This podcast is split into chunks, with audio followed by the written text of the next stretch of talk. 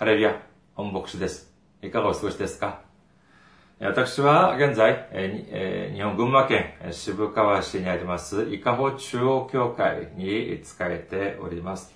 教会のホームページを申し上げます。教会のホームページ、日本語バージョンは下です。japan.ikahochurch.com です。教会のホームページにいらっしゃいますと、教会に関する案内、そして日曜手術メス礼拝の時に、の時のメッセージをお聞きになることができます。そして、えメールです。いかほチャーチアットマーク gmail.com がメールアドレスです。こちらの方に送ってくださいますと、私が直接受け取ることができます。そして選挙支援としてご奉仕してくださる方々のためにご案内いたします。日本の場合は群馬銀行です。群馬銀行。支店番号が190、口座番号が1992256となっております。群馬銀行支店番号190、口座番号が1992256となっております。韓国にいらっしゃる方のためにご案内いたします。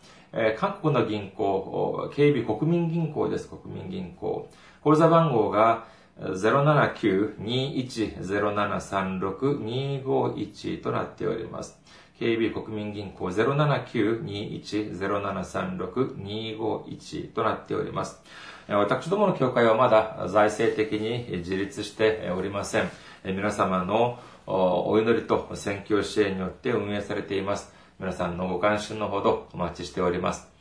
先週も選挙支援としてご奉仕してくださった方がいらっしゃいました。韓国のイ・ミョンチョルさんが選挙支援としてご奉仕してくださいました。ありがとうございます。神様の溢れんばかりの祝福と恵みが共におられますようにお祈りいたします。今日の御言葉を見てみましょう。今日の御言葉は第一サムエル記7章3節から4節までの御言葉です。第一サムエル記7章3節から4節までの御言葉です。お読みいたします。サムエルはイスラエルの前科に言った。もしあなた方が心のすべてをもって主に立ち返るなら、あなた方の間から異国の神々やアシュタロテを取り除きなさい。そして心を主に向け、主にのみ使えなさい。そうすれば主はあなた方をペリシテ人の手から救い出してくださいます。イスラエル人はバールやアシュタルテの神々を取り除き、主にのみ使えた。アメン。ハレルヤ。神様を愛する方は、アメンと告白しましょう。アメン。今日は皆様と一緒に、平安のためにというテーマで恵みを分かち合いたいと思います。このメッセージは2018年12月30日ですよね。最最終、最後の手術礼拝の時に伝えたメッセージでありました。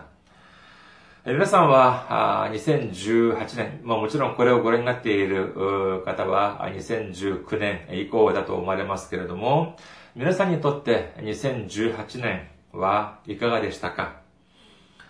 本当に今振り返ってみると感謝だと思われます。しかし中には、ん？感謝かな？というふうに、はてな、まあまあそれほどでもというふうに思われる方がいらっしゃるかもしれません。しかし、えーそうですね、えー2018年を見てみると、いかがだったでしょうか？えー毎年日本にある公益財団法人、えー日本漢字能力検定協会では毎年12月に今年の漢字というのを発表いたします。もう日本の方だったら、えー皆さんがご存知だろうと思われます。清水寺で、あの、毛筆で、筆で一文字を書くという場面は、あまあ結構、まあ京都のみならず、日本の冬のそして年の暮れの風物詩ではないかというふうに思われます。2018年12月12日に発表されたこのこの今年の漢字というのは、応募数が19万3214票の中で、約ま 2, 2万票ぐらいを獲得したのが、その災いという、災いという字でありました。2018年、本当にそんなに災いがたくさんあったのか、本当にたくさんありました。例えば4月9日夜に発生した島根県に発生した島根県西部地震。6月18日の朝、大阪で発生して死亡者、亡くなった方が6名、それで負傷者が443人、3名もいた大阪北部、大阪府北部地震。9月6日未明、今度は北海道で起こった地震によって、亡くなった方が41名、負傷された方は749名という北海道胆振東部地震。地震だけではありません。去る7月には日本の西部を中心として記録的な豪雨に見舞われました。これによって亡くなった方が227名、負傷者421名が発生したりもしました。のみならず、台風21号、24号が、もう本当に日本の上陸を、日本、日本列島を下から上までずっともう通り過ぎていってしまいました。それだけではなく、また、この梅雨が早く始まった梅雨によって、もうとても大変な暑さに見舞われました。まあ、日本だけでもありません。韓国もやはり様々な事件や事故、災害というものがありました。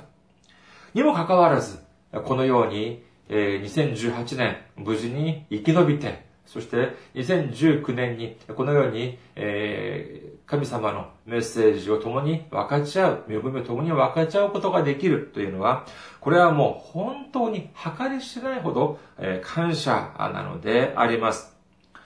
皆さんはどうですか ?2018 年を振り返ってみて、自分の、自分にとっての、ご自分にとっての2018年を一文字で、一文字で表すとしたら、どんな漢字をお書きになりますか？もし、え、誰かが、どなたかが私に、え、このような質問をするとするのなら、私は迷わず、あの、待つという、えー、字を書くと思います。時々まあテレビやラジオとかで、いや、今年は早かったね、あっという間だったね、なんていうふうにおっしゃる方がいるとですね、まあ私も例年はそのように思ったかもしれませんが、この2018年に限ってはですね、そのように言われる方は、後ろからそーっといてですね、えー、つねってやりたいっていうふうに思ってしまいました。どうしてかというとですね、私にとっては、えー、あっという間、いやいや、本当にたくさん待たされた一年でありました。いや、もう本当に時間が行き、行かない行かない、えー、本当に、えー、待ち遠しい日々でありました。何をそんなにじゃあ待ったのかというと、他でもない入管、東京入国管理局からの知らせを待ったということです。2018年1年間でですね、この入管、入国管理局に何度足を運んだかと考えてみたら、1年間でだいたい6回ぐらい、これかなりの数、回数ですけれども、6回も行きました。私の教会がある、まあ、群馬にも、高崎市にですね、入管、東京入国管理局の出張所がありますけれども、えー、東京の方にも、その 6, 6, 6回のうちに3回は東京の方に直接出向いたりもしました。まあ、高速道路で行けば、あまあ、1、2時間、1時間弱、1、2時間ぐらいでまあ着くんですけれども、まあ、少し、えー、高速道路の費用を、交通費を浮かせてみようかとですね、えー、一般道路で行きましたら、片道3時間、えー、往復6時間もかかってしまいます。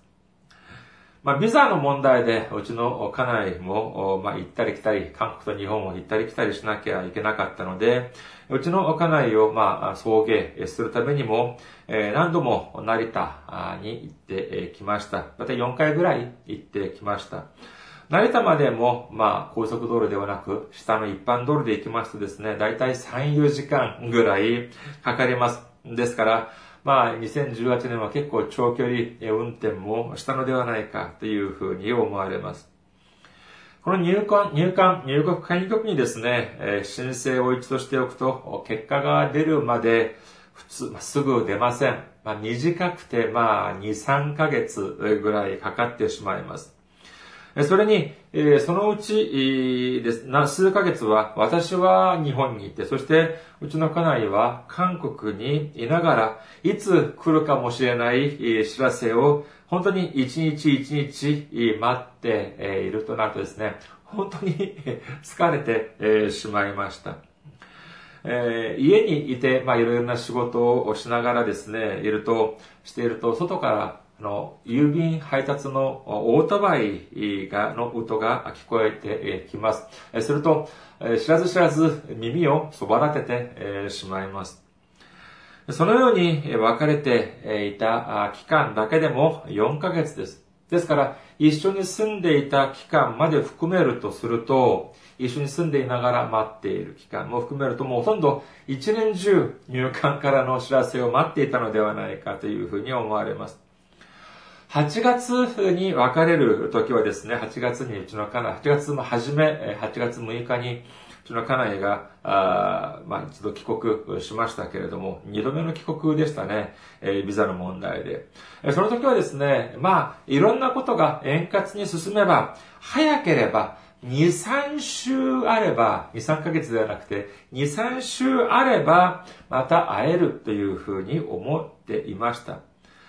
ですから、8月初めでしたから、もし夏が終わる前、終わる前に来るのであれば、日本のあちこち、群馬県でも結構開かれますけれども、花火大会を見ることができるのではないか、なんていうふうに思いました。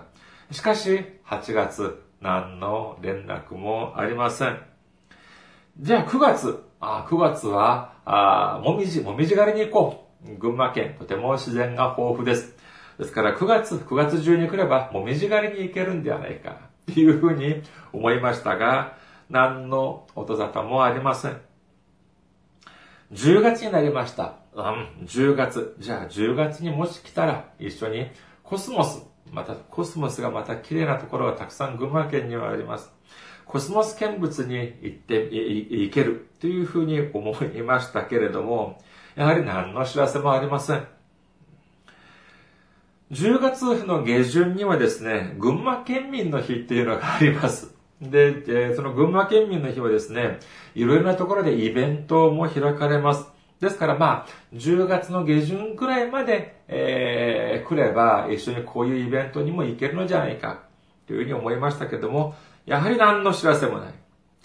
じゃあ、11月になりました。11月になるとですね、いろんな大学でですね、いろんな、あの、学園祭が開かれます。私は未だに日本の大学の学園祭には一度も行ったことがないんで、まあ、このチャンスに二人で、まあ、行ってみようか。学園祭の見物にでも行ってみようと思いましたけれども、やはり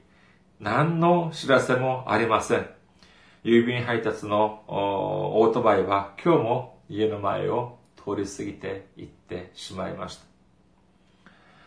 もうことがこのようになってしまったのでありますから、もうこうなったら、もうせめて、せめて年末でも一緒に送れればな、なというふうに思って、えー、しまいました。まあ結果的には、あれこれの問題が無事に解決できたから、あまあ、いいものを、もしも万が一、私自身のビザの問題が解決できなかったら、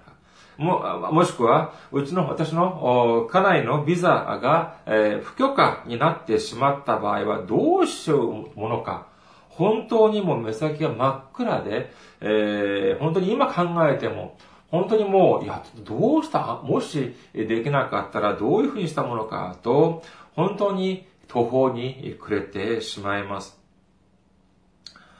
まあ日本、まあ、このようなあその手続きというのが、まあもちろん、えー、適当にやってできるものではありません。かなり厳しいと言えます。しかし、だからといって、えー、その不条理な、必要以上に厳しくなっている、そういうような印象は受けません。一つ一つ決まりに、通りに進めていけば、ちゃんと全てがうまくいくようになっているんです。私も初めて来た時にですね、審査をしたらですね、ビザ申請をしたら、何の無理なく1年ではない3年のビザがおりました。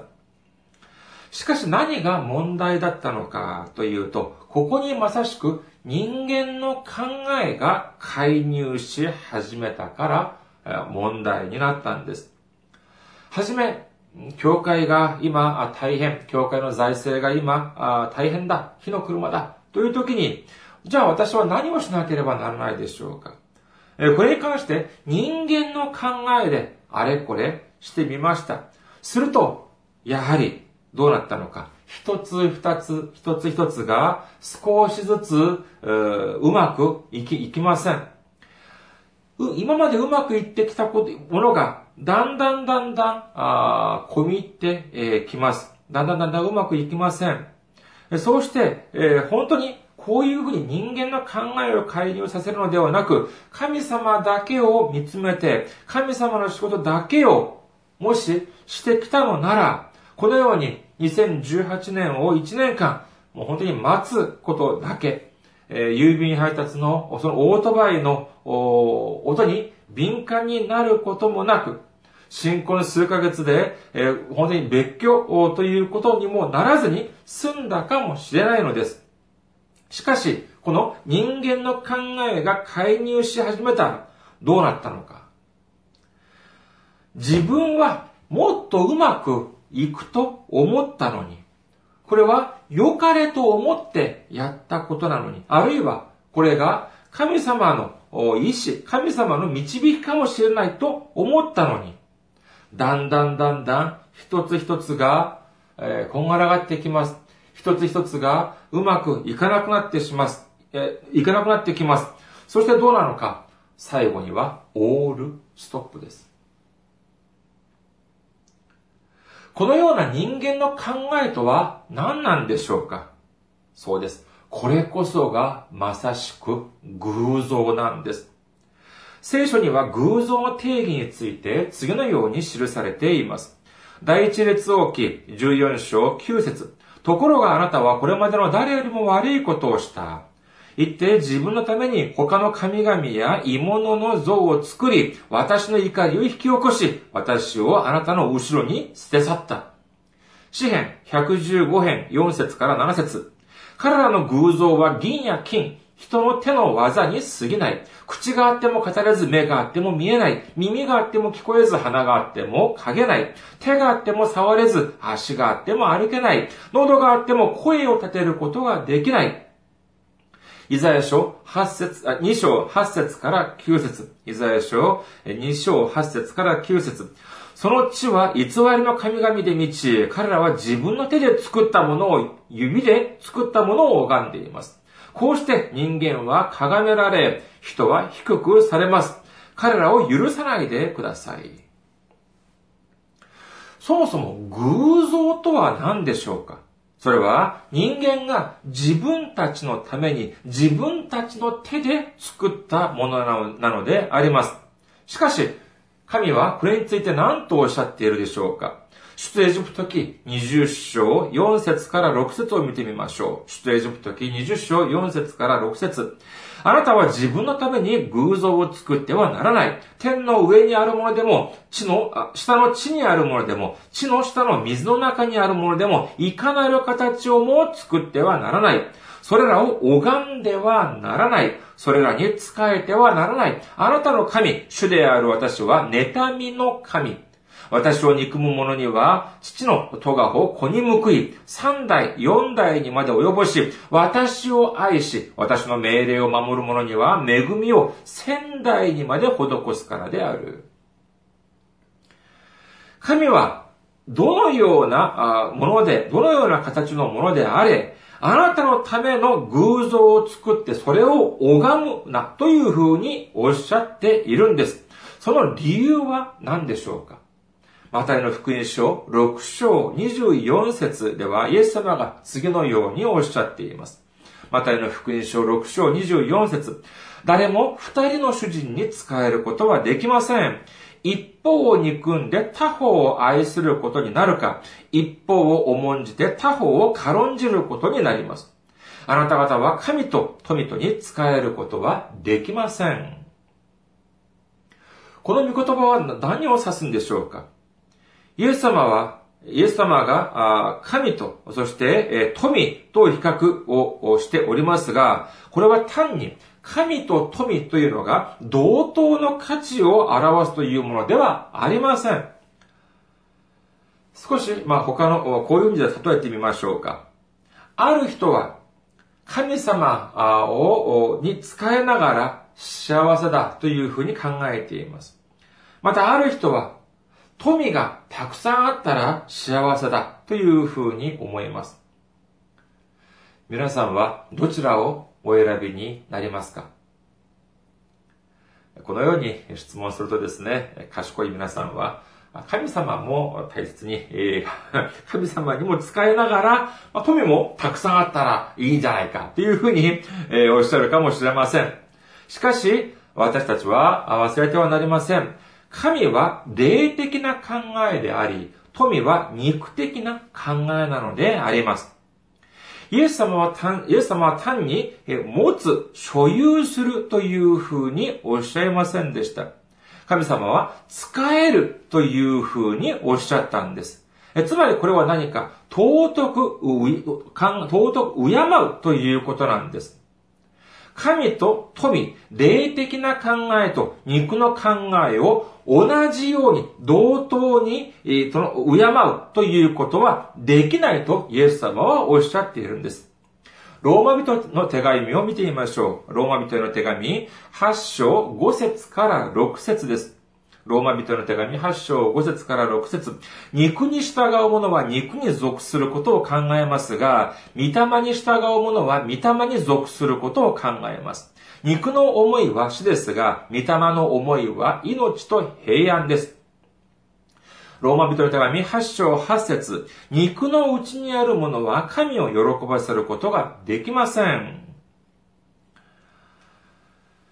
人々は偶像を崇拝するっていう風になると、なんか変なもの、人間の形のようなものや、また変ないろんなものを作っておいて、それを拝むことだけを偶像崇拝と考えますが、しかし、これは偶像崇拝の一部に過ぎません。どうして偶像崇拝が罪だと、罪だということになるんでしょうか？それは神の、神様の御言葉に従わず、神様を頼らず、自分の考えでもって、自分の、自分のやり方でもって、えー、ことを進めようとするから罪になるということなんです。それではこの偶像崇拝の始まりはどこだったでしょうか？それは他でもないエデンなんです。神様はエデンに善悪の知識の木にを作りました。そして、これに関して神様は何ておっしゃっているでしょうか創世記2章16節から17節です。神である主は人に命じられた。あなたはそののどの木からでも思いのまま食べてよい。しかし、善悪の知識の木からは食べてはならない。その木から食べるとき、あなたは必ず死ぬ。というふうにおっしゃいました。しかし、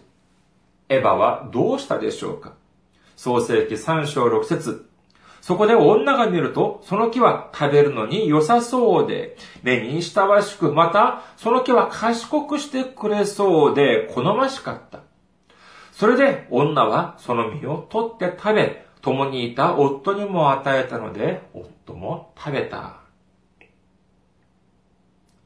この善悪の知識の木の実は食べるな。食べると必ず死ぬ。これが神の考え、神の命令なんです。霊的な考え、御霊の考えなのであります。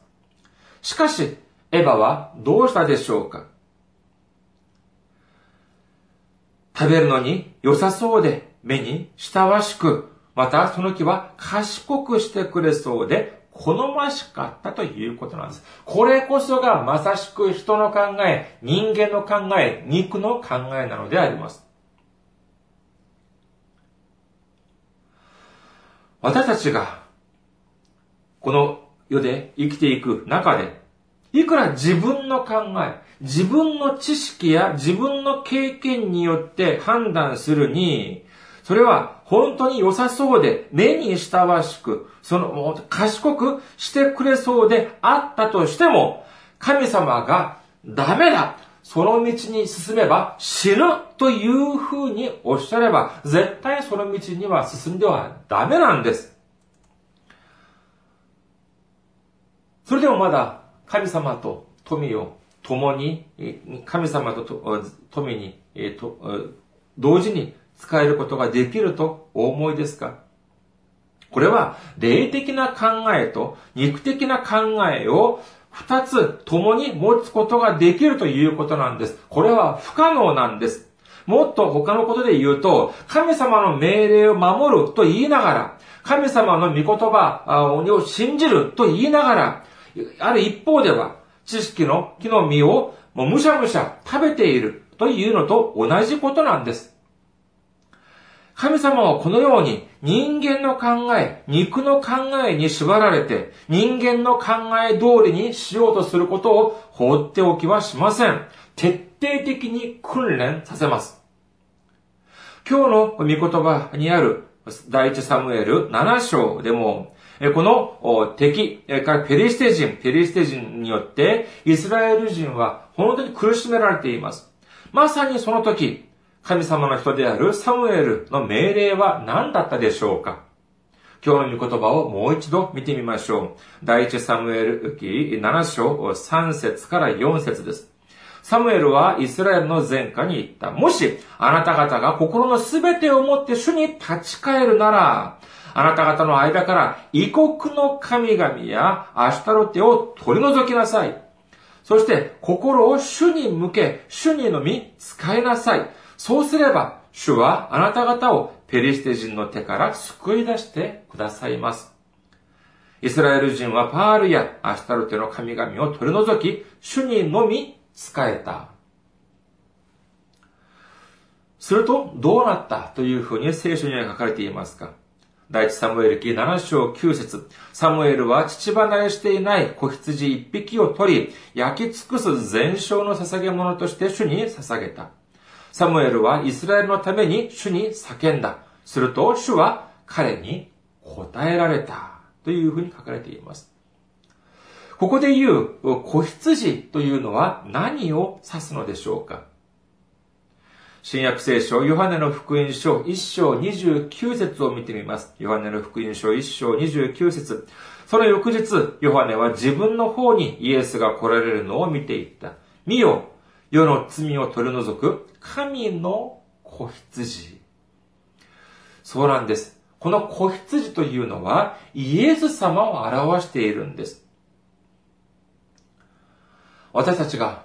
神様の前で正しく立つためには、まずは私たちの中にある偶像をすべて取り除いてしまわなければなりません。そして、私の、私たちのために犠牲になってくださった神様の子羊、イエス様を頼らなければなりません。それが唯一神様が働いてくださる方法なのであるからです。偶像は他でもない自分の考え、神様の御言葉より自分、優先させようとする自分の方法、自分の知識、自分の経験なのであります。パウロはこのように言っています。第一コリント人への手紙2章2節なぜなら私はあなた方の間でイエス・キリスト、しかも十字架につけられたキリストの他には何も知るまいと決心していたからです。これはパウロが知識が足りなかったからではありません。当時、当時のパウロは誰よりもたくさんの知識、学識がありました。しかし、彼は自分の知識や学識や経験、自分の考えではなく、その中にある偶像をすべて取り除いて、自分の救い主であるイエス様を頼って、そしてイエス様の十字架を優先させようという、パオロの強力な告白なのであります。最近も郵便配達のオートバイの音を聞くとですね、たくさんのことが思い出されます。そんなに本当に街の、本当に長い間待ち焦がれたそのオートバイの音。そして、いい知らせを持ってきてくれた、あのオートバイの音を聞くとですね、今もとても嬉しい思いがします。しかし一方で、私、私が本当に、全く100%従順できなかったがために、自分の考えを優先させたために、一年中ずっとあの郵便配達のオートバイの音だけを待ちわびてしまった。その過去の日々を思い出すと恥ずかしく思えてしまいます。ヨハネの福音書20章19節にはこのように書かれています。その日、すなわち週の初めの日の夕方、弟子たちがいたところではユダヤ人を恐れて戸に鍵がかけられていた。すると、イエスが来て彼らの真ん中に立ち、こう言われた。平安があなた方にあるように。そうです。イエス様は私たちの中に平安があることを望んでおられます。2018年、本当にたくさんのことがありました。たくさんの災いもありました。すでに書かれた2018年の漢字は書き換えることができないかもしれません。しかし、私たちにとって2019年の漢字はいくらでも書き換えることができます。2018年の漢字の1位が災いだったとするのならば、2位は何だったのか皆さん覚えていらっしゃいますか ?2 位は平らだ、平らという漢字が2位に選ばれたそうです。その理由は、ピョンチャンオリンピック、韓国の冬季オリンピック。ピョンチャンのピョンっていうのが平という字です。そして、平成が2019年の4月で終わってしまいます。その最後の年末であったのために、これもまた平成の平で平ら。そして、韓国で見ると南北首脳会談、そして米朝首脳会談が開かれて、平和が近づいたように思われたというので、これもやはり平らという感じになったと言います。どうでしょうか？2019年の漢字、めぼしいものがないというふうに思われるのであれば、この平ら、平安という漢字、平安、平穏の平らを2019年の漢字、皆さんの漢字にしてみてはいかがでしょうか？そういうふうにできるように、ただイエス様だけを頼って、ただイエス様だけを信頼して、平安の中でイエス様のイエス様からがくださる大きな祝福を受ける皆さんであれ、あらんことを心よりお祈りいたします。ありがとうございます。また来週お会いしましょう。